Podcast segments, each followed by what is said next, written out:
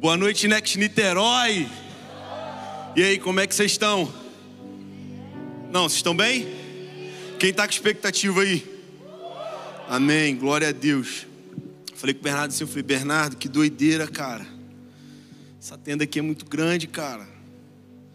Cara, eu, eu confesso a vocês que eu estou muito feliz de estar aqui hoje. Tem alguém da barra aí? Eu já vi uns dois aí, tá? Cadê? Ah, vieram de lá, né? Fala pastor de vocês, hein? Tô zoando. Para quem não me conhece, meu nome é Felipe Raposo. Eu sou pastor do Next, lá na Lagoinha Barra, sua casa lá no Rio de Janeiro. Além da Zona Sul, a gente agora também, a gente já tinha a igreja lá na Barra. Então, cara, quando você estiver por lá, visita a gente, vai ser uma bênção receber você, os teus amigos, a tua família. Eu tenho certeza que vai ser poderoso demais. Trago aqui, quero deixar um abraço para a Thay e para o Bernardo também. Um abraço para eles, obrigado pelo convite. Deixa eu falar uma coisa para vocês, irmão. É uma responsabilidade substituir Bernardo, viu? Que o que o menino carrega é diferenciado, papai. É doideira. Amém? Abre sua Bíblia comigo aí em Filipenses 4, versículo 19 e versículo 20. Quero te incentivar a você abrir a tua Bíblia. Acho que aqui não vai dar para abrir, mas está tudo certo. Abre sua Bíblia aí. É, cara, lá na barra a gente tem o costume de falar para você não vir para o culto como você vai para o shopping. Então não venha para o Next, cara, sem trazer a tua Bíblia. Traga a sua Bíblia de papel. Raposo, não, não trouxe minha Bíblia, não tem problema. Vai aparecer aqui no LED, você pode acompanhar pelo LED sem problema nenhum. Filipenses 4, versículo 19 ao 20, diz assim: O meu Deus suprirá todas as necessidades. Repete comigo: todas as necessidades. Todas são todas, irmão não importa a necessidade que você tem hoje, Deus vai suprir a tua necessidade mediante a graça e o favor que há em Jesus Cristo. E apóstolo Paulo continua dizendo: olha, de acordo com as gloriosas riquezas de Cristo Jesus, ao nosso Deus e Pai, seja a glória para todos sempre. Amém e amém. Deixa eu te falar algo. Toda necessidade vai revelar a dependência de algo ou de alguém. Quando você passa por uma necessidade você enfrenta uma necessidade, seja ela física, seja ela emocional, seja ela financeira, nada mais é do que você depender de algo ou de alguém. Se você passa por uma necessidade financeira, por exemplo, você passa a depender de ter um novo emprego, você passa a depender talvez de ter criatividade para viver novos negócios. Se você vive uma dependência emocional, você passa, é, né, se você está vivendo uma necessidade emocional, você passa a ter dependência de um acompanhamento psicológico para você tratar e cuidar da tua alma e das tuas emoções. Se você vive uma dependência é, de algo ou de alguém, isso na verdade tem que revelar algo em nós. Toda necessidade tem que revelar em nós a dependência em Jesus Cristo.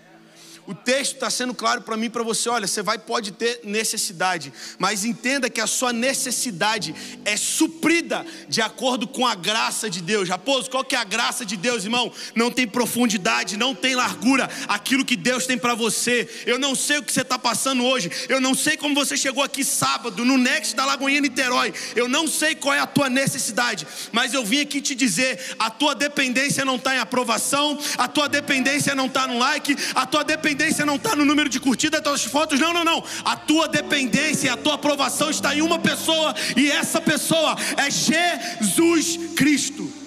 A gente precisa entender isso, cara. A gente não só depende de Deus quando tudo vai mal. A gente precisa depender de Deus quando tudo está bem. Você já entendeu que é quando a gente está mal que a gente procura Jesus? É quando você está na, tua pior fase, no teu pior momento, na tua pior estação que você corre para Jesus. E muitas das vezes, quando você vem para Jesus, você vem do jeito que você está, caído, frustrado, cansado, Deus vai, te regenera, te transforma, você vive um novo começo, você grava um testemunho lindo no telão. Mas quando tudo está bem, você esquece de quem te levantou. Irmão, é muito fácil a gente querer ser cristão quando tudo está mal. Difícil é a gente ser cristão quando tudo vai bem. Deixa eu te falar uma coisa, irmão. No reino de Deus, independência gera morte. Por mais que Dom Pedro tenha gritado lá às margens do Rio Piranga, independência ou morte, no reino de Deus a matemática é o contrário. No reino de Deus, independência gera morte, mas depender de Jesus gera vida, irmão. Deixa eu falar uma coisa para vocês: filhos independentes de Deus vivem com uma visão de império. Grava isso no seu coração. Filhos de Deus, que vivem de forma independente de Deus, vivem com uma mentalidade de império, mas filhos que dependem da graça de Deus vivem com uma mentalidade de reino. Raposo, por que você está dizendo isso? Irmão, todos nós, dentro desse auditório, já passamos ou por uma mentalidade de escravo e estamos numa mentalidade de filho, ou algumas pessoas estão aqui e vivem com essa mentalidade de escravo. Raposo, o que é uma mentalidade de escravo? Escravo vive segundo a sua necessidade, filho vive segundo a sua dependência em Deus. Preste atenção nisso aqui, irmão. Colossenses 1, versículo 13 ao 14, Paulo diz assim: Ele nos libertou do império das trevas. Aqui está domínio, mas a palavra que tem em algumas traduções é império. E nos transportou para um reino, ou seja, quando você tem a tua mente cativa a Satanás, você vive no império, você vive como escravo de um império, mas quando você é liberto por Jesus, quando você é liberto pela graça de Deus, pelo amor de Deus, você sai de um império e você entra no reino. Raposo, o que você quer dizer com isso?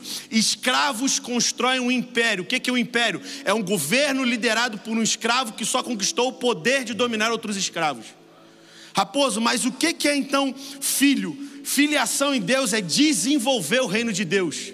O que é desenvolver o reino de Deus? É um governo onde um filho, assumindo a responsabilidade de filho, cria condições para que todos os outros escravos também se libertem e se conheçam como filhos. Raposo, o que você quer dizer? Você chegou no Next hoje como escravo, mas encontrou um monte de filho que está manifestando o reino de Deus. E quando manifesta o reino de Deus, pessoas saem do domínio da treva e entram direto para o maravilhoso reino de Jesus.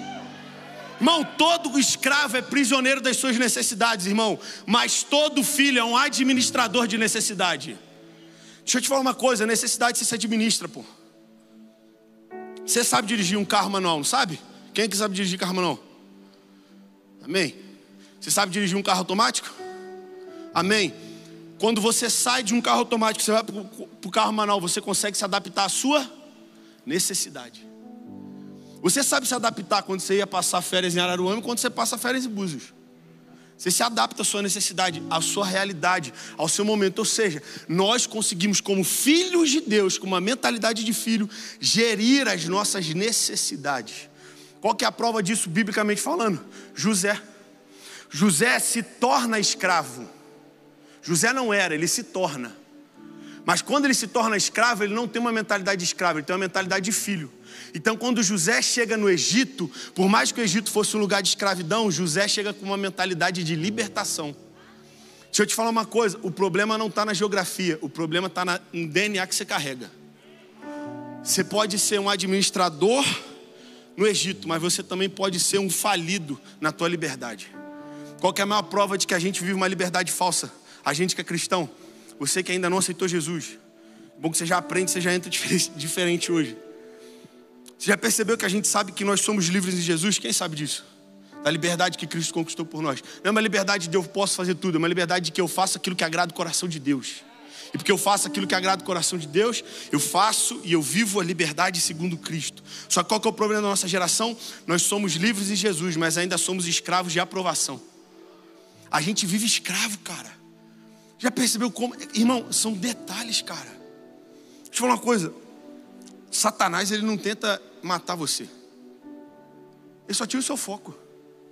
Jesus, batizado em João, em João 3. Esse é meu filho amado no qual eu tenho prazer. João 4. Se és o filho de Deus, deixa eu te falar uma coisa: Satanás sempre vai tentar distorcer a última palavra que Deus entregou para você. Jesus tinha acabado de ouvir que era filho. E o que, que Satanás tenta distorcer dele? Satanás não vai te derrubar no muito, Satanás quer te derrubar nos detalhes, cara. É nos detalhes que a gente começa a se tornar escravo. É, é nos detalhes que a nossa mente começa a voltar para uma mentalidade de escravo, não para uma mentalidade de filho, uma mentalidade de reino. Abre sua Bíblia aí comigo, Gênesis 37, versículos 5 e 8. Esse é o texto base da pregação de hoje. Se tiver com sua Bíblia aí, abre comigo em Gênesis 37, versículo 5 ao versículo 8. Não se assusta não, porque eu bebo muita água, tá? Bebo muita água. Certa vez, José teve um sonho e quando contou aos seus irmãos, eles passaram a odiá-lo ainda mais. Ouçam o sonho que tive. Disse-lhes: Estávamos amarrando feixes de trigo no campo, quando o meu feixe se levantou e ficou em pé, e os seus feixes se juntaram ao redor do meu e se curvaram diante dele. Seus irmãos lhe disseram: Então você vai reinar sobre nós? Quer dizer que você vai governar sobre nós? E o odiaram ainda mais por causa do sonho que José tinha dito. Preste atenção nisso aqui. Quem aqui conhece a história de José? A maioria. Glória a Deus por isso. Deus seja louvado. José já era odiado porque José tinha uma túnica longa. Você já deve ter lido isso na história. Deixa eu te falar uma coisa. Você sempre vai ser odiado pelo diabo porque aquilo que você carrega é grande demais. Vou repetir. Você sempre vai ser odiado por pessoas por aquilo que você carrega, porque aquilo que você carrega é grande demais. José não era odiado pelos irmãos porque era o filho predileto. José era odiado porque a, a, a túnica dele era longa demais. Irmão, deixa eu te falar uma coisa. O que você carrega é grande demais. O que você carrega é poderoso demais. Qual que é a visão que Deus dá para José ao seu respeito? Qual que é a visão de Deus para José? De que José seria governador, de que José exerceria autoridade. José é um homem que é vendido como escravo, mas não possui mais uma mentalidade de escravo. José pode ter se tornado escravo, mas a mentalidade dele ainda era de reino. Raposo, o que você quer dizer com isso, irmão? Ninguém pode parar um homem ou uma mulher que possui uma mentalidade de Deus. Satanás não pode parar você, irmão. A palavra de Deus diz, apóstolo Paulo disse, se eu não me engano, se eu não me engano aos Colossenses, que nós estamos assentados nas regiões celestiais. Porque estamos nas regiões celestiais, nós não pensamos segundo essa era, nós pensamos segundo a era de Cristo. Ou seja, nós temos a mente de Deus. Se eu tenho a mente de Deus, irmão, nada pode me parar, nada pode parar você, nada pode parar aquilo que Deus tem para você. José se torna escravo, irmão, mas ele não se torna escravo para ficar preso. José se torna escravo para se tornar um libertador para aquele povo. José se torna escravo de uma necessidade, mas na verdade ele foi para o Egito para administrar uma necessidade que ia vir no futuro. José faz da sua necessidade o seu lugar de dependência em Deus. Você parar para pensar comigo, irmão, José só dependia de uma coisa, cara: a palavra de Deus. José só dependia da visão que Deus tinha dado para ele. Eu não sei se você sabe, mas José aqui é um jovem, como eu e você. Embora eu tenha 29 anos e eu esteja né, quase na casa dos 30. Mas talvez você tenha 20, 25, não sei. José vai para o Egito, irmão, e ele não está com a patotinha dele. Com o grupo dele de amigos do WhatsApp. José está sozinho no Egito, irmão. O que tem que sustentar José aqui não é os seus irmãos. O que sustenta José aqui não é os likes que ele tinha quando ele estava governando a casa de Potifar. O que sustenta José aqui é a visão que Deus tinha dado para ele. A dependência de José não estava em alguém, a dependência de José estava num nome. Irmão, a sua dependência não tem que estar no que as pessoas falam, a sua dependência tem que estar naquilo que a palavra de Deus diz ao teu respeito. Eu não sou o que o Instagram está falando, eu sou o que a palavra de Deus diz ao meu respeito. Eu não posso fazer o que está todo mundo fazendo, eu posso fazer o que a palavra de, de Deus diz que eu posso fazer. E eu tenho a palavra, a palavra, o que a palavra diz que eu tenho. Até travei aqui, irmão. Está repreendido. José entra no Egito, irmão, mas ele tem uma mentalidade de reino. Raposo, Fale mais sobre isso. Gênesis 39, três versículos para frente, três capítulos para frente. José, irmão, tinha acabado de chegar no Egito. Quando ele chega no Egito, ele é vendido, ou seja, Potifar, que era o governador do Egito, na verdade o oficial do faraó, ele compra José e leva José para trabalhar na sua casa. Só que existe uma diferença. Por que, que eu falo que José dependia de Deus constantemente? Porque o texto vai dizer que quando José compra, vai para o versículo 2 e o Senhor estava com José. E o Senhor estava com José. E o Senhor estava com José. E o Senhor estava com José. E tudo que José fazia era abençoado. E tudo que José tocava era, pro, era próspero. Tudo que José tocava era fértil, era frutífero, multiplicava. Por quê? Porque a presença de alguém ia com alguém. A presença de Deus ia com José. José, irmão, está no meio da maior crise pessoal dele, mas ele tem a presença de alguém. Ele tem a palavra de alguém. Irmão, deixa eu te falar uma coisa: dependência não é sobre você orar para mudar de lugar, dependência é sobre você ser uma resposta para o lugar. Irmão, José está vendido pelos irmãos, traído pelos irmãos, irmão. E você fica bolada quando alguém fala mal de você no Instagram. Ai, Senhor, queima ela. Queima, Senhor. Gente faz isso.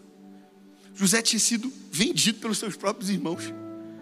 José não chega na gente e fala assim: ai Deus, por que o Senhor está fazendo isso comigo?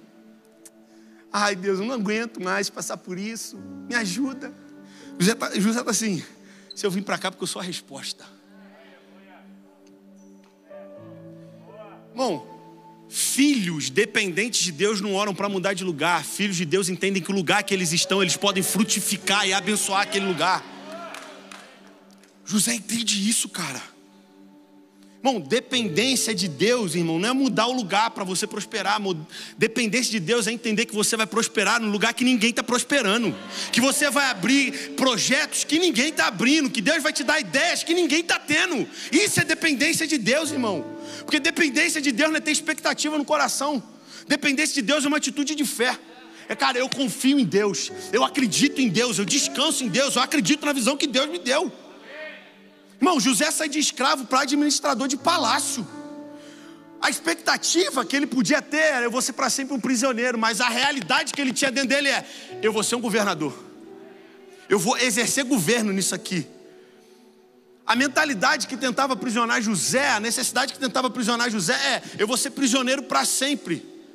Mas a, a, dependência, a atitude de fé do coração de José está, irmão, eu não vou depender das minhas necessidades, eu vou administrar as minhas necessidades.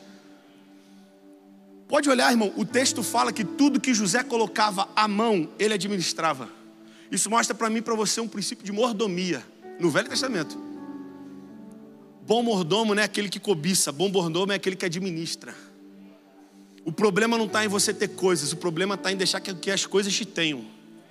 José está tendo uma realidade que ele nunca teve, mas ele não está se iludindo com aquilo. Ele está assim: eu estou só para administrar, eu estou só para gerir a necessidade do lugar. Irmão, depender de Deus não é sobre suprir uma expectativa humana. Depender de Deus é sobre ser uma resposta divina. Você não, é uma, é, você não depende de Deus para suprir a expectativa de Bernardo. Você não depende de Deus para suprir a expectativa do teu líder de EC. Você não depende de Deus para suprir a expectativa do teu chefe. Você é dependente de Deus porque você é a resposta para essa geração. Por que, que você acha que Morgan pediu para você ficar de pé, irmão, nas faculdades? Qual é o lugar, irmão, onde todo jovem se perde hoje em dia? Faculdade.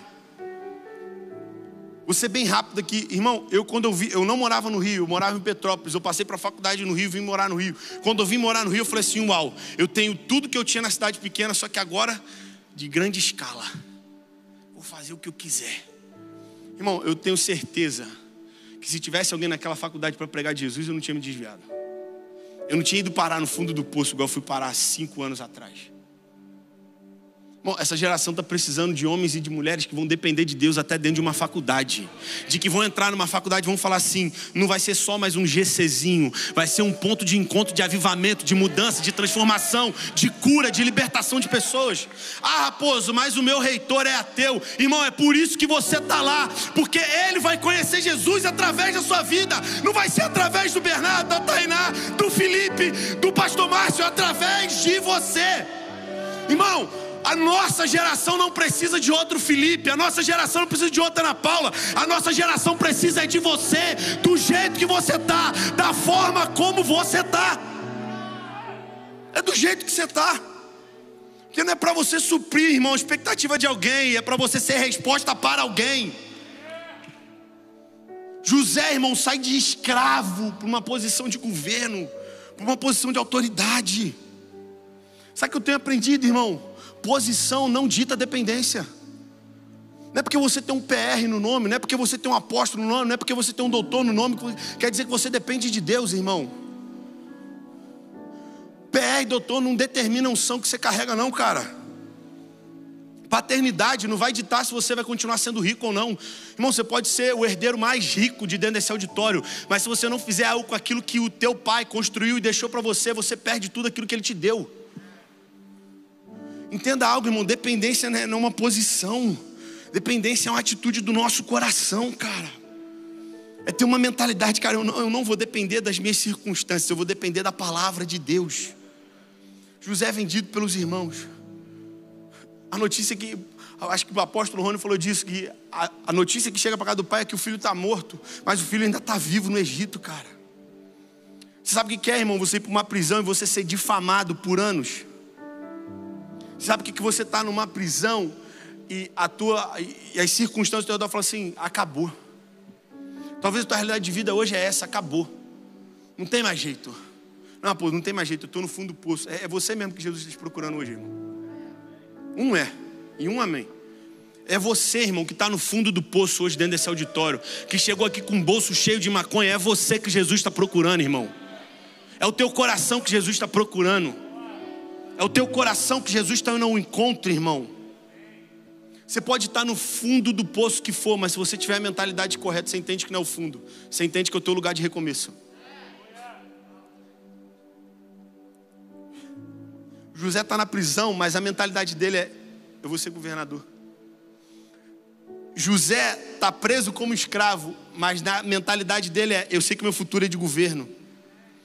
O passado de José podia ser de ser odiado pelos irmãos, mas o futuro dele é de que ele seria amado novamente pela família. O presente de José é que ele era difamado, mas o futuro dele era de honra. Como que José supera então a difamação? José tinha mentalidade de filho, meu lindo. Sabia quem ele era, embora ele ainda não fosse. Outro problema da nossa geração: espera ter algo para ser alguém. Não é porque você tem algo que você é, você é antes de ter. Você é meu filho amado, no qual eu tenho prazer. O prazer de Deus em Jesus não estava no que Jesus ia fazer, estava em quem Ele era. O teu pai não te ama porque você deixa de pecar, o teu pai te ama porque você é filho. Quando você nasceu, o teu pai não te amou porque você puxou ele. O teu pai te amou porque ele te gerou. A tua mãe te amou porque você, ela te gerou. Você não deixa de ser amado pelos erros, cara. Você não deixa de ser amado pelo pecado que você carrega, muito pelo contrário, Deus está aqui dentro hoje desse auditório, correndo atrás de você, indo atrás de você, indo ao teu encontro, irmão. José está num lugar, irmão, que a Bíblia não vai dizer isso, mas quem crê que José era humano? Três pessoas, de novo, vou perguntar: quem crê que José era humano? Irmão, todo mundo já teve problema nas emoções. Ah, tá, achei que era só eu. Todo mundo já teve problema com pressão. Todo mundo já teve problema com necessidade. Todo mundo já recebeu uma palavra de Deus e tudo que você está vivendo hoje é tudo, menos a palavra que Deus disse para você. Está vendo tudo, menos aquilo que Deus falou para você, irmão. Sabe o que o José mais ensina para a gente? Total dependência de Deus. Total dependência da provisão de Deus. Irmão, José, eu imagino José assim, com toda a liberdade não está na Bíblia, é uma visão do Felipe Raposo, tá bom? José era o cara que andava com a faixinha 100% Jesus. Aonde ele ia, irmão? Ele estava lá na prisão. 100% Jesus. 100% Deus. Eu dependo de Deus. A minha fidelidade está em Deus. A minha fidelidade não está nas circunstâncias. A minha fidelidade está em quem me prometeu. A minha fé não está na promessa. A minha fé está naquele que prometeu.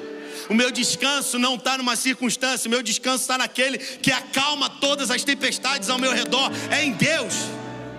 É 100% Deus, irmão. Eu acredito que a maioria de nós dentro desse auditório já fez oração. Deus, me ajuda porque agora é só você. Quem já fez essa oração? A maioria. Quando você faz essa oração, você fala assim: Deus, é você. Eu não consigo.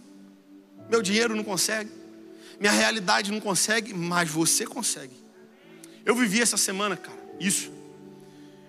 É maneiro porque eu falei assim, cara, eu vivi essa parada de dependência. Eu até mandei um áudio pro Morgan, falei assim, Morgan, mano, Deus está falando isso comigo aqui, tá alinhado? Pô, Morgan, não, mano, tá alinhado. Eu falei, amém.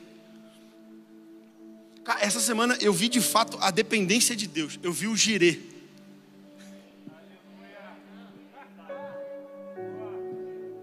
Irmão, Deus é Ebenezer, mas Deus também é girê. Ebenezer, até aqui nos ajudou o Senhor. Girê, da agora em diante eu sou tua provisão. Eu vivi essa semana. Eu fiquei um ano com um carro emprestado. Eu nunca tive carro. Quem aqui nunca teve carro também? Amém, deixa eu orar por você aí. Pai, ora agora, Espírito Santo de Deus, você dê condição para cada jovem no Next ter seu carro próprio.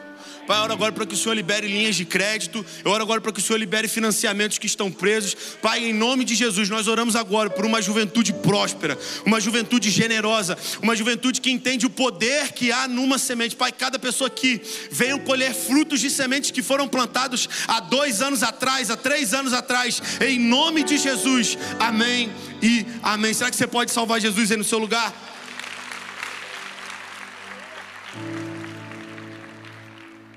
Assim, irmão, nunca tive carro. Sempre andei de Uber, sempre andei de ônibus. Para mim nunca foi vergonha. Sempre dependi de alguém. Quem é espiritual já pegou já, irmão. Quem não pegou, passou. Eu sempre dependi de alguém. Sempre dependia de alguém para me dar carona depois da festa que eu ia. Oh, Deus, me ajuda, Pai. Bom, eu morava num lugar longe, quando eu morava em Petrópolis. Mas eu sempre dependia de alguém para me deixar em casa. Qual era o problema? Eu morava tão longe que ninguém me deixava em casa. Aí quando eu vim morar no Rio, eu continuei morando longe. Aí continuei dependendo de alguém. Continuei dependendo, dependendo. Minha vida sempre foi essa, irmão, depender, depender. Aí no ano passado, antes da pandemia, na verdade, na pandemia, um amigo virou e falou assim: Mano, fica com o meu carro aqui, que eu não vou usar. A pandemia está aí, a gente não sabe quando vai terminar. Foi naquela época, irmão, que a igreja estava tendo culto online, você ia para a igreja, gravava, voltava para casa, passava álcool em gel na cara, no corpo todo. Não que você não tenha que fazer isso ainda hoje em dia mas continua fazendo. E eu fiquei com aquele carro, cara, durante um ano, até esse ano. Aí esse ano, essa semana, essa semana, terça-feira, ei, mano, então vou precisar do carro de volta. Beleza, tá bom, vou devolver o carro. Só que o que eu fiz, irmão, quando esse carro estava comigo? Eu cuidei do carro como se fosse meu. Não era meu, mas alguém confiou a mim. Eu não cobicei, Alguém pediu para eu cuidar. Bom mordomo não é aquele que cobiça aquilo que Deus dá. Bom mordomo é aquele que administra o que Deus está confiando. Entende que não é seu, mas administra como se fosse seu. Eu comecei, irmão, a administrar aquilo ali. Sabe o que eu mais aprendi? Deus muitas das vezes vai pavimentar o nosso futuro como uma semente. Eu entendi que aquele carro não era meu, mas era uma semente da onde o meu coração estava com aquele carro o cuidado que você tem com as sementes que Deus está te dando hoje vão pavimentar o teu futuro. Uma pessoa, eu vou repetir. O cuidado que você tem com aquilo que Deus está te confiando hoje vai pavimentar a provisão que Ele tem no futuro. Após, por que, que você está dizendo tudo isso, irmão? Lembra que eu falei com ele? Lembra que eu te falei que ele pediu esse carro para mim? O que, que eu fiz quando, há um mês atrás, mais ou menos, um mês atrás eu Chamei meu amigo Leônidas, que está aqui, inclusive, administrador da nossa igreja lá na Barra. Bate palma para Leônidas aí, em nome de Jesus. Isso, glória a Deus. Bate mais uma, um pouquinho de palma aí só para beber água. Isso. Um mês atrás, eu já tinha um incômodo no meu coração. Eu falei assim, cara, eu tô achando que vou ter que devolver esse carro. Aí eu peguei Leônidas e falei assim, mano, vamos lá comigo ver se a gente resolve essa parada do carro comigo. Um mês atrás, eu fui tentar dar meu jeitinho. Fui lá tentar. Ele não tinha pedido carro de volta. Eu falei, vou tentar aqui. Vou te falar uma coisa. Você não consegue dar jeitinho em promessa de Deus. Você não consegue dar jeitinho naquilo que Deus te dá, irmão. Quando você tenta dar jeitinho naquilo que Deus quer te dar, você sempre chega no quase lá. Quase virou pastor. Quase virou líder de GC. Quase foi promovido. Quase mudou de país. Quase entrou num relacionamento Toda vez que você tenta dar jeitinho, você vai se frustrar, irmão. Eu cheguei lá com o Leão, irmão, aconteceu tudo assim, ó. Pensa no cenário perfeito. O que você precisa hoje? Vamos ser prático. Pensa no cenário perfeito, tudo acontecendo. Na sua frente. Você via na mulher. Eu ia, irmão, é hoje. É hoje que eu boto meu Spotify, playlist do Next e eu vou ouvindo para casa. O que aconteceu? Ó, deu erro no sistema aqui e eu não sei te dizer o que foi. Aí eu virei para Leandro e falei assim, Leandro, já entendi já, mano. Não é para ser. Eu estou querendo dar o meu jeito. Eu estou querendo fazer da minha forma. Toda vez que você tenta dar jeitinho na promessa de Deus, você está querendo dividir a glória com Deus. Só dá jeitinho em promessa quem, quem quer a glória para si.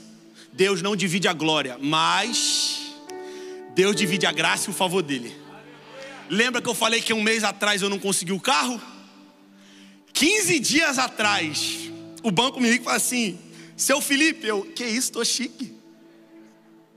Só vivi com misericórdia, só vivia com. A... Até triste pensar isso, né? Com a conta no vermelho, dá até um. Dá uma depressão.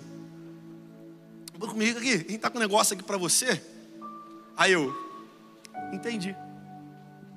Deixa eu te falar uma coisa: quando você descansa em Deus, Ele libera aquilo que você precisa para a próxima estação. Quando eu descansei, o banco ligou. Quando eu confiei mais na provisão de Deus, quando eu dependi mais da provisão de Deus do que daquilo que eu posso realizar no meu próprio braço, o banco me ligou.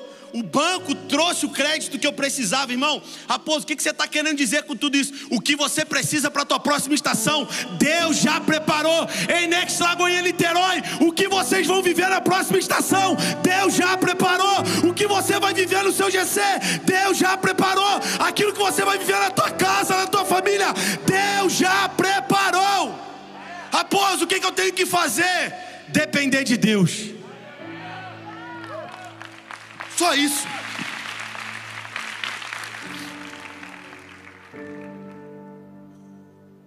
Olha para Abraão, irmão. Abraão tentou dar jeitinho na promessa que aconteceu, gerou Ismael.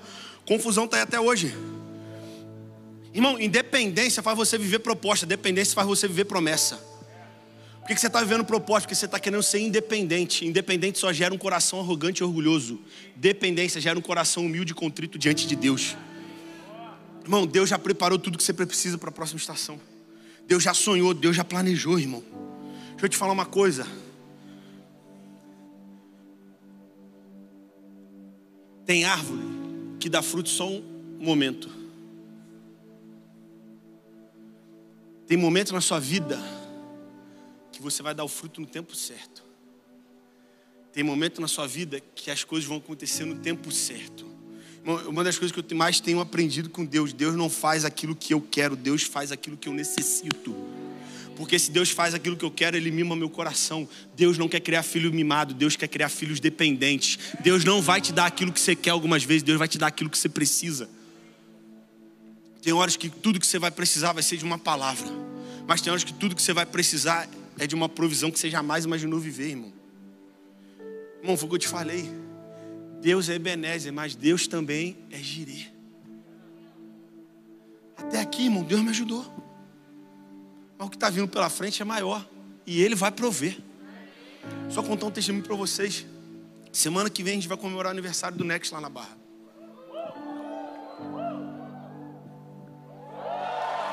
Glória a Deus. Palma para Jesus aí.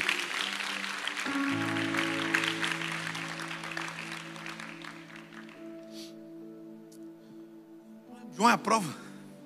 O João estava na sala quando eu fiz isso. Eu fiz um ato profético na planilha, irmão. Eu não estou nem aí. Eu não vivo pelo que eu vejo, eu vivo pela fé. Meti pela fé, girei, valor X. Acabou o culto sábado passado, um amigo chegou para mim, mano, Deus pediu para eu te dar um relógio e tal. Eu falei, amém, mano, recebo o relógio. Relógio marca tempo, marca a hora. Eu falei, pô, Deus está querendo falar uma coisa. Passou cinco minutos. Me para uma pessoa. Mano, então, tá no culto hoje, Deus mandou ofertar X no Next. Qual era o valor, irmão?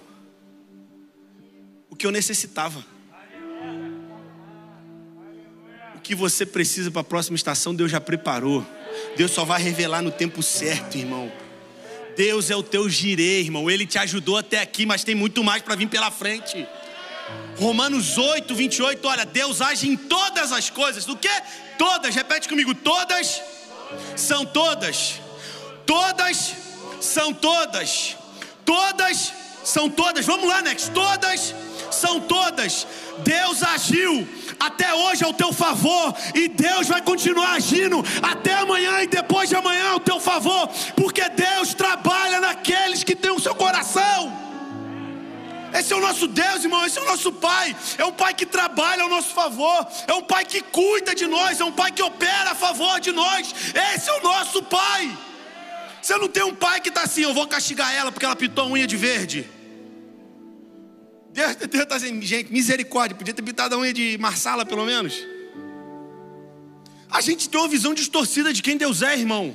Porque a gente acha que salvação é mérito daquilo que eu faço, salvação não é mérito do que você faz, salvação é mérito do que Jesus fez na cruz, por mim e por você. Você não se auto-salva, irmão. Mas você pode abrir o seu coração para ser transformado por Deus. Raposo, então como que eu experimento essa dependência em Deus, irmão? Quando você reconhece que Jesus é tudo que você precisa. Não tem, irmão, deixa eu te falar uma coisa. Não tem os cinco passos da salvação. Não tem os cinco passos da dependência em Deus. É Deus, simplesmente você chegar no teu quarto hoje e falar assim: Deus, eu dependo de você. Se você não for, eu não vou. Se você não ficar, eu vou ficar. É entender, irmão, ei, Deus, eu dependo de você. Porra, pô, mas você não sabe a pressão que eu estou passando. Não sei se você sabe, mas para fazer azeite tem que ter pressão, irmão. A unção que você precisa para a próxima estação, Deus está gerando agora em você. Por isso você não está entendendo a pressão que você está passando. Deus age em todas as coisas. Até na morte de um filho, Deus está agindo. Até no nascimento de um filho, Deus está agindo. Deus está agindo, Deus está conectando. Raposo, então eu só vivo a dependência quando eu reconheço que eu preciso de Jesus? Exatamente isso. Tem um homem na Bíblia. Ai, eu amo pregar o Evangelho. Eu falei isso no carro hoje, vindo pro João. Eu falei assim, João, eu estou estragado para tudo, irmão. A verdade é, irmão, eu não sei fazer mais nada. Eu fico mal quando eu não prego, pô. Quem fica assim também? Se você não fica mal quando você não vai pro GC, tem uma coisa errada contigo, meu lindo. Adianta você ficar mais feliz para ir pro bar do que. Quando eu faço sobre ser dependente de Deus, não é sobre você ser dependente de pai e mãe, não, hein? Vergonha na cara, irmão, não é vender bala no sinal, não. Vergonha na cara é você ter 25 anos e teu pai e tua mãe pagam a tua conta de celular. É, irmão. Não, a raposa pela independência, vou só depender do meu pai Não, irmão. Pelo contrário, você vai honrar teu pai e tua mãe. Você acha que eles já não deram muito por você, não? Irmão, não deixe para honrar seu pai e sua mãe quando eles morrerem. Honra hoje. Viva intensamente o hoje, cara. Olha só, nós somos a geração que mais tem a cabeça no futuro. Que é, perdão, nós somos a geração que mais tem palavra para o futuro, mas que mais tem a mente no passado. O nosso corpo está no futuro, mas a nossa mente está no passado. A gente só está esquecendo de uma coisa: viver hoje. Porque o que vai te moldar o teu futuro para amanhã é o hoje, é o aqui, é o agora. É dentro desse auditório, é você hoje se entender: cara, eu preciso entregar minha vida para Jesus, eu preciso rasgar o meu coração para Jesus, eu preciso depender 100% de Jesus. Lázaro é esse cara que reconhece 100% de Jesus. Lucas 8, versículo 41 ao 42. Lázaro está com a sua filha doente, ele vai ao encontro de Jesus. Jairo é o dirigente da sinagoga. Jairo é como se fosse o cara que sabia toda a Bíblia, de frente para trás, de capa a capa. Jairo é esse cara. Jairo é o cara que sabia tudo sobre o Messias, mas um dia ele ouve sobre alguém que poderia ser o Messias, alguém que poderia curar a filha dele. Jairo conhecia a palavra, só não tinha a revelação de quem era a palavra. Você pode conhecer a Bíblia, mas nunca ter tido uma revelação de quem Jesus é na sua vida. Jairo, irmão, entende uma coisa: eu dependo de Jesus. Jairo tem uma filha e essa filha de 12 anos está prestes a morrer. Jairo pega e corre direto, irmão, direto, direto para Jesus. E quando ele chega em Jesus, ele não pede, ele suplica. Ele não vira para Jesus e fala assim: Jesus, é, pô, se você puder. Jesus explica assim: posso caminhar do teu lado? Eu posso entender tudo de Bíblia, mas se eu não caminhar com a pessoa certa, irmão, eu afundo cada vez mais.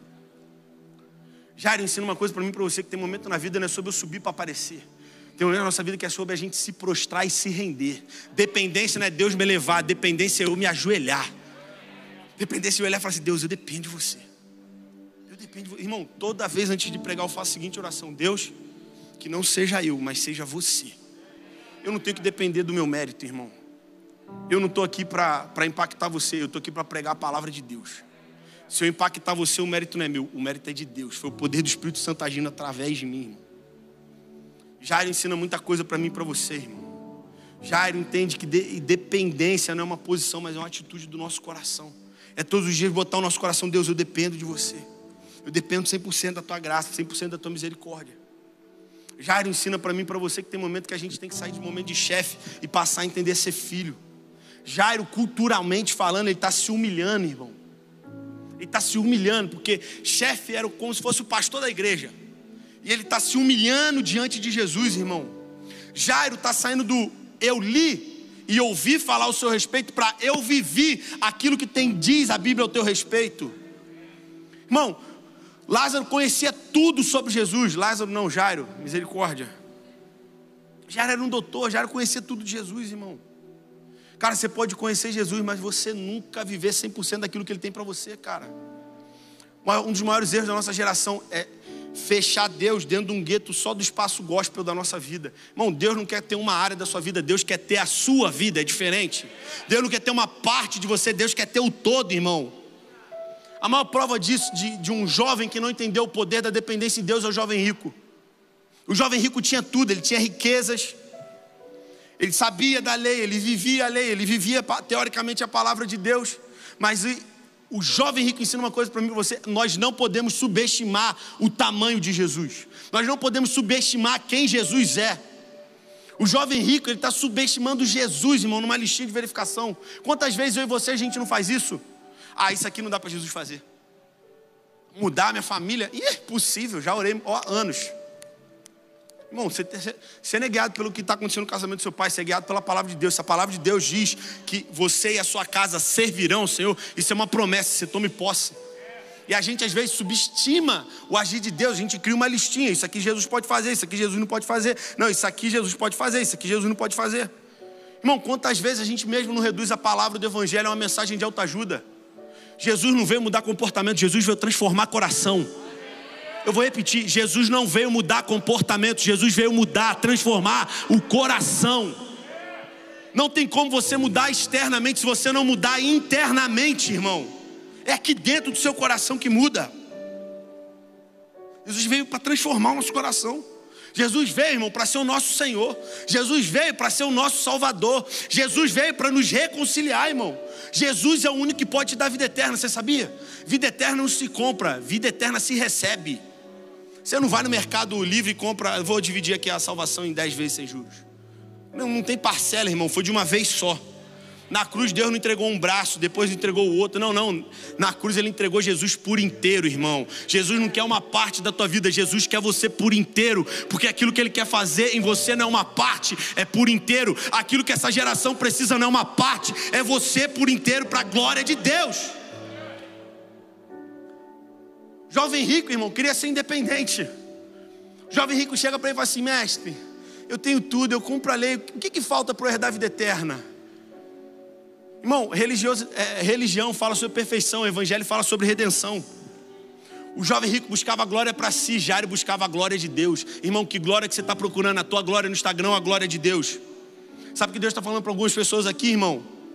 Para de querer uma informação sobre quem Jesus é, passa a querer viver a revelação real de quem Deus é. Para de querer irmã de oração, começa a ter tuas próprias revelações dentro de casa, irmão. Deixa eu te falar uma coisa: você não sobe um monte para ser abençoado, você já é abençoado. Tua bênção não está numa geografia, a bênção está numa genealogia. Você é descendência de Jesus, irmão. O jovem rico vai ao encontro de uma informação, mas Jairo está indo ao encontro de uma revelação. Você não vem para o culto para ter uma informação de Deus, você vem para o culto para ter uma revelação de quem Deus é. E quando você tem uma revelação de quem Deus é, você entende quem você é em Deus. E aí a tua identidade é transformada, a tua vida é regenerada, as tuas coisas são transformadas. Jairo está indo para ter um encontro, irmão, com a informação. Tá indo, eu estou querendo lá conhecer, talvez Jesus possa me curar. Mas quando ele chega até Jesus, Jesus fala assim: Eu sou tudo que você precisa, eu sou tudo que você procura, eu sou a resposta para a cura da sua filha. Irmão, Jesus pega aquilo que era uma necessidade na vida de Jairo e transforma em um momento de dependência dele.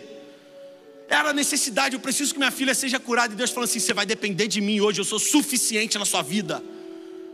Ah. Jesus já falou para algumas pessoas hoje aqui, irmão, eu sou suficiente. Jesus é suficiente, irmão. Uh! Você não precisa de um microfone, meu lindo.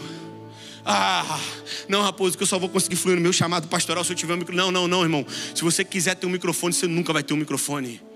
Ah, irmão, nossa geração não precisa de mais pastores de púlpito, a gente precisa de, gerar, de pastores lá fora, na moda, na música, no cinema. Eu me amarrei ontem quando um liderado meu virou e falou assim: Mano, você nem se posso falar, mas eu vou falar. Ele que me perdoe. Ele simplesmente me parou e falou assim: Mano, lancei minha marca tem cinco meses. Essa marca que eu estou usando, Basileia. Mano, sabe quem me procurou para eu fazer a coleção dele de show? Luan. Não o Luan Santana, não. O Luan que canta a Guerra Fria, do Saulo, que converteu. Irmão, Deus está esperando você se posicionar para te, te dar influência. Irmão, Deus não dá influência para quem não é autêntico. Você não precisa ser cópia de alguém, rapaz. Você não precisa ser minha cópia. Você não precisa ser cópia de Bernardo. Você não precisa ser cópia de Felipe. Você precisa ser você. De cópia o mundo já está cheio. De cópia o mundo já está cheio.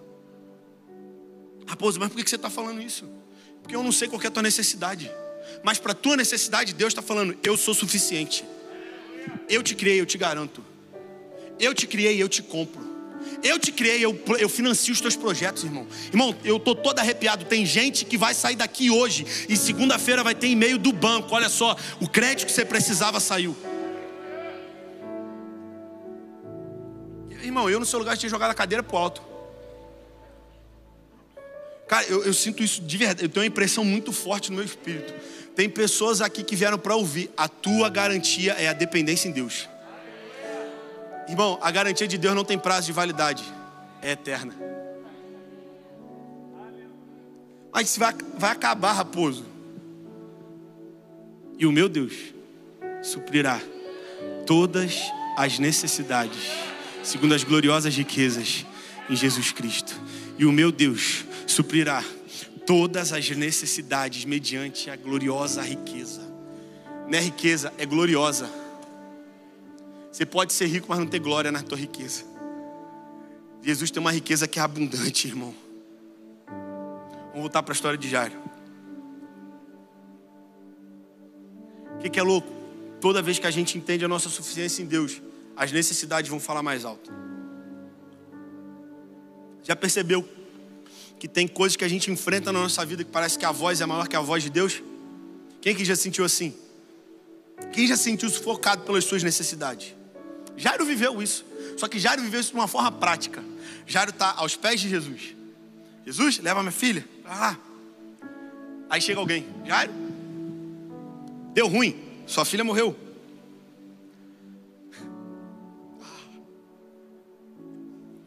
Jesus dá uma palavra. Não tenha medo. Somente creia. O milagre que Jairo precisa não começa quando Jesus entrar na casa. O milagre de Jairo começa quando ele crê no que Deus está falando, no que Jesus está falando. Raposo, o que, que você está falando? O teu milagre não vai começar quando você chegar em casa, o teu milagre está começando aqui dentro desse culto. Uma palavra, irmão. Jairo estava com medo, mas Jesus fala: creia. Jairo estava abalado, Jesus creia. Jairo estava angustiado, Jesus creia. Irmão, quando Deus te dá uma direção, Ele te capacita para você viver aquela direção que Ele está te dando. Jairo perde o medo, Jairo perde a angústia, Jairo começa a crer, gera ousadia no seu coração, irmão. Deus sempre vai transformar circunstâncias erradas quando nós conectamos com a pessoa certa. Irmão, você se conecta com a pessoa certa, a tua mentalidade muda, você já percebeu? Quem você era três anos atrás, você não é a mesma pessoa hoje. Porque as pessoas que você se conectou estão te impulsionando, irmão, para você viver aquilo que Deus tem para você. E Jairo vive isso, porque Jairo, quando chega em casa, a notícia era: sua filha morreu. Tá todo mundo chorando. Tá todo mundo, ah, não vai voltar. Aí Jesus fala: não chora. Aí o povo para Jesus, mas ela está morta, não tem como ressuscitar. Aí o que, que Jesus faz? Sai os incrédulos, entra aqueles que creem. A palavra de Deus diz: E não deixou ninguém entrar com ele, exceto Pedro, João e Tiago. Quem é teu Pedro, teu João e teu Tiago, irmão? Quem é o teu Pedro, teu João e teu Tiago? Deus está falando com algumas pessoas aqui hoje, irmão. Você não está sozinho porque você quer, você está sozinho porque você largou teu Pedro, teu João e teu Tiago. Não fui eu que mandei você ficar sozinho, irmão. Deus não leva ninguém para a solidão, Deus leva pessoas para a solitude. Solitude é diferente de solidão, cara. Solidão é demoníaco, irmão. Solidão é um medo que te, te aprisiona, que te angustia. Agora, solitude é sobre você ter o caráter de Cristo desenvolvido em você. Solitude é sobre você ter tempo de secreto. Só que o que é louco? Se você conhece a história de Jairo, você sabe que no meio da história de Jairo aparece alguém. Quem é esse alguém? A mulher do fluxo de sangue. Toda vez que você está num processo de viver uma transição de um processo para um milagre, Deus manda alguém para viver um milagre para enraizar a tua fé. A notícia que chega para Jairo é: a sua filha morreu, mas no caminho da casa, da caminho de onde Jesus está até a casa de Jairo aparece uma mulher. Irmão, Deus sempre vai mandar alguém na tua direção que vai viver um milagre na sua frente para alicerçar a tua fé. Irmão, não adianta você ter fé, você tem que ter coisas que nutrem a tua fé. Você não fica triste quando alguém vence, você celebra quando o teu irmão, amigo de GC, vence. Você não fica triste porque alguém foi promovido, você celebra a promoção. Porque se alguém está celebrando a promoção, irmão, deixa eu te falar uma coisa. Deus nos incentiva a celebrar os nossos pequenos começos. Celebra. Irmão, isso está alimentando sua fé de alguma forma. Irmão, o João, quando vendeu o carro, ele ficou sem carro, ele conseguiu fazer essa parada do carro que eu fiz. Eu não falei, pô, que bosta, João saiu na frente. Eu falei, João, glória a Deus, isso é a fidelidade de Deus com a tua vida. Irmão, aprende a celebrar, cara. Talvez tem coisa que na sua vida não está acontecendo porque você não celebra. Aqueles cara chato que você conta na verdade é mesmo. Pô, que bosta, hein? Pô, casaco feio pra caramba, hein? Pô, fico usando esse casaco de voluntário aí, mó brega. Que brega o quê, irmão? Celebra. O cara que não tinha emprego, irmão, arrumou um emprego, celebra o emprego do cara. Começa a celebrar pessoas, irmão. A gente não tem que ser uma igreja que condena, a gente tem que ser uma igreja que celebra. Celebra a menina que entra de saia no culto e celebra o cara que chega aqui e começa a usar calça larga, igual eu. Você celebra. O que, que a gente faz? A gente condena. Não, lá, tá de saia curta, vai para a igreja. Nossa, pô, religioso. Ah, pô. Ela pelo menos vem de saia para o culto, tu em casa que fica entrando em sitezinho escondido. A diferença é que o pecado dela você vê e o seu só você que não vê. Gente tem que celebrar, irmão. Tá de saia na igreja, glória a Deus, deixou de ir para boate.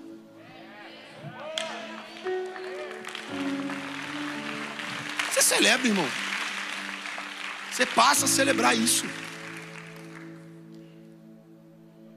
Irmão, o problema não é ter fé e esperança hoje em dia. O problema é o que está nutrindo a nossa fé a nossa esperança. Já parou para pensar nisso? Você liga o Globo.com, irmão. Não vai falar mal, não. Me perdoe o pessoal do YouTube. É só tragédia, filho. Mas tá bom. Porque tem tragédia acontecendo, porque tem alguém voltando.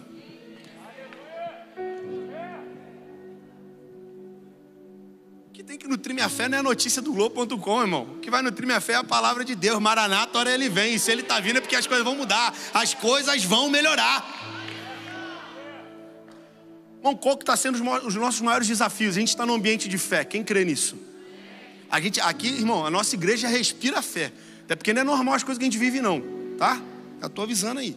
Não é normal, não. Você está na igreja que é sobrenaturalmente normal. Quem pegou, pegou. Irmão, deixa eu te falar uma coisa. Nosso maior desafio hoje é estar no ambiente de fé, quando chega lá fora tem um ambiente de incredulidade te esperando. Jairo está vivendo isso. Jairo sai de um ambiente cheio de fé, com Jesus, com Pedro, com João. Chega em casa, está todo mundo triste. Chega em casa, como assim, não tem mais jeito, acabou. Você vai chegar em casa e fala assim: ah, lá, continua feio, continua assim, continua assado. Irmão, continua sendo ovelha negra da família. Porque quando a ovelha negra é só lavar que vira branca. Deixa falar, deixa colocar rótulo. Você não é o rótulo que estão te colocando. Você é o que a palavra de Deus diz ao teu respeito, irmão. Jairo sai do ambiente de fé e entra no ambiente de incredulidade, irmão. Quando é, que as coisas, quando é que as coisas mudam na casa de Jairo? É quando Deus conecta na terra aquilo que já estava conectado no céu. Pedro, João, Tiago e a família de Jairo. Irmão, você precisa andar com Pedro, João e Tiago. Pedro, João e Tiago. Irmão, Deus sempre vai colocar pessoas do céu, do seu lado, para expandir a tua visão, para expandir a tua graça, para expandir o teu favor. Minha pergunta para você hoje, irmão, o que, que tem nutrido a sua fé? O que, que tem nutrido a sua dependência, irmão? A tua dependência está na aprovação das pessoas ou está na palavra de Deus, irmão? Para Jairo, Jesus só falou assim: ó, creia. Mas para a multidão, Jesus assim, sai. Tem coisa na nossa vida que para entrar, coisas tem que sair. Tem pessoa que tem que sair. Mas se tem pessoas saindo, tem pessoas novas chegando. Irmão, para milagre chegar, a incredulidade tem que sair. Para transformação chegar, a imoralidade tem que sair. Para fé chegar, a procrastinação tem que sair. Para a verdade chegar, a mentira tem que sair. Raposo, o que você está dizendo, irmão? Abre espaço hoje, porque tem coisa nova vindo. Deus está fazendo nova todas as coisas, irmão. Irmão, não tem uma história na Bíblia onde que Jesus chegou, aquilo que era velho não saiu. Jesus chegava num lugar que tinha morte, a morte ia embora. Jesus chegava num lugar que tinha incredulidade, a incredulidade ia embora. Jesus chegava num lugar que as pessoas eram cegas, as pessoas viam. Aonde Jesus chega, o ambiente é transformado. Aonde você chega, o ambiente é transformado. Você carrega é muito poderoso, cara. Só que que é louco, irmão? Jesus pede para todo mundo sair, porque quando todo mundo sai, o milagre acontece. Tem milagre que você só vai viver quando a tua dependência estiver 100% em Jesus. Quando Jesus entrar na casa, para onde ele vai? Para o segundo andar, onde é o quarto da menina. Não sei nem segundo andar, estou inventando aqui agora. Aquela casa bonita. Praia de Piratininga, que é maneira aqui. Praia de Piratininga, uma praia maneira que tem aqui. Penha. Cambuinha. Pô, Penha. Aquela casa Cambuinha, bonita. Pensa naquela casa bonita que você sonha, que você imagina. Jesus chega nessa casa, vai direto para o quarto da filha. Aí ele toma a mão da filha e fala assim: Menina, levante-se.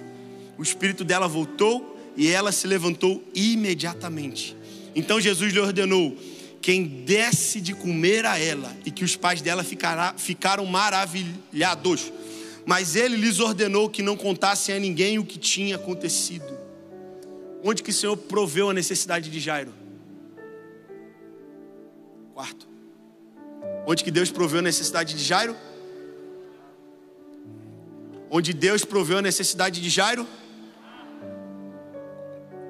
Mais uma vez. Aonde Deus proveu a necessidade de Jairo? E quando orar,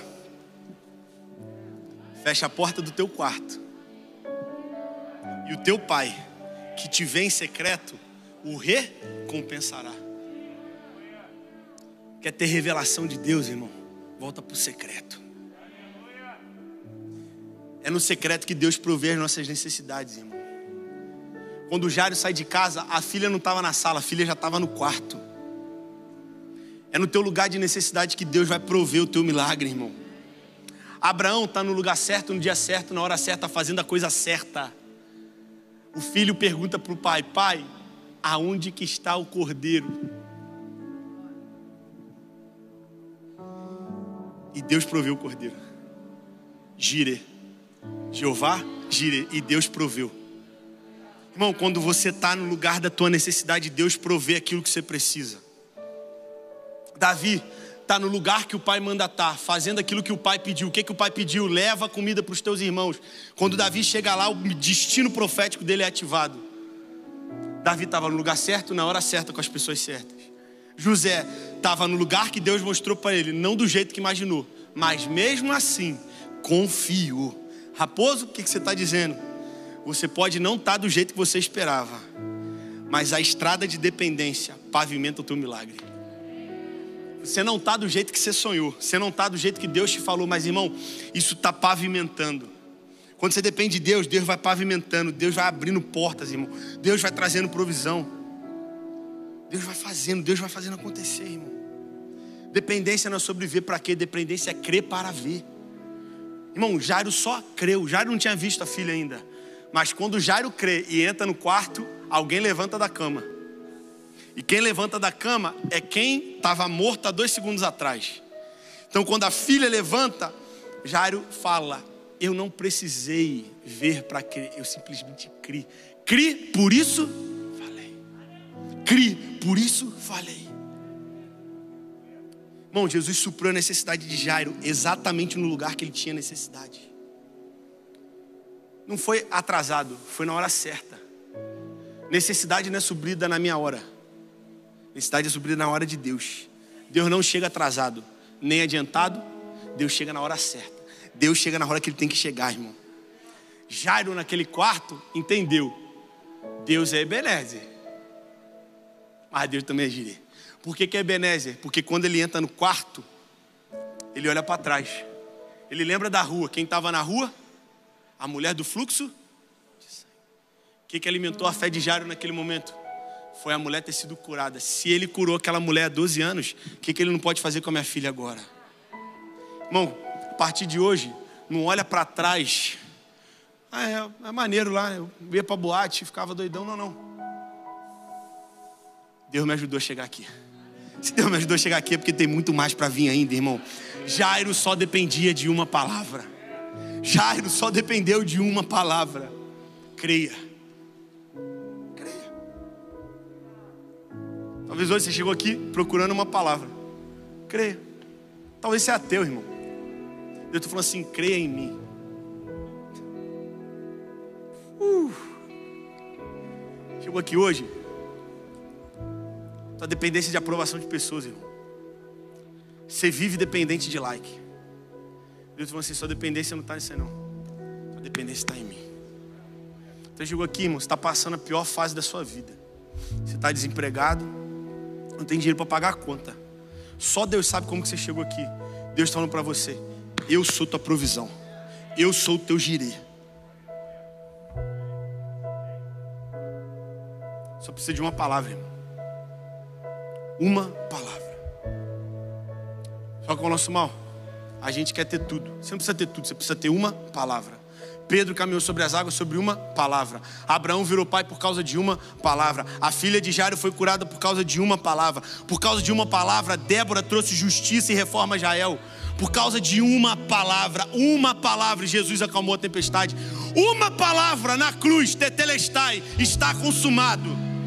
Ah, irmão, uma palavra. Jesus morreu, mas ele tinha uma palavra. Você pode morrer para todo mundo, mas se você for filho de Deus, ainda tem uma palavra ao teu respeito. Você não é o que as pessoas dizem ao teu respeito, você é aquilo que a palavra de Deus diz ao seu respeito. Você não faz aquilo que mandou você fazer, você faz aquilo que a palavra de Deus diz ao seu respeito.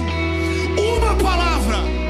Você tem uma palavra, a tua palavra é a visão progressiva da tua fé. Se você tem uma palavra, você caminha em fé. Se você tem uma palavra, você vive em provisão de Deus. Se você tem uma palavra, você depende de Deus.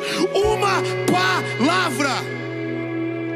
Se você tem uma palavra, se prepara, porque Deus vai ferir a tua lógica.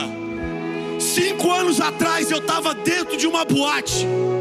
Seis anos atrás, Felipe Valadão, pastor dessa igreja, me mandou uma mensagem e fala assim: Mano, saudade de você. Eu tinha acabado de postar uma foto, irmão, bêbado no carnaval. Aquilo ali não foi Felipe, irmão. Foi Deus falando assim: Ei, eu quero a tua vida. Porque para minha família, há cinco anos atrás, o Felipe não tem mais jeito, o Felipe está perdido. Jesus vai ter que levar. Mas tinha alguém na minha família que tinha uma palavra ao meu respeito. Tinha alguém na minha família que tinha uma palavra ao meu respeito.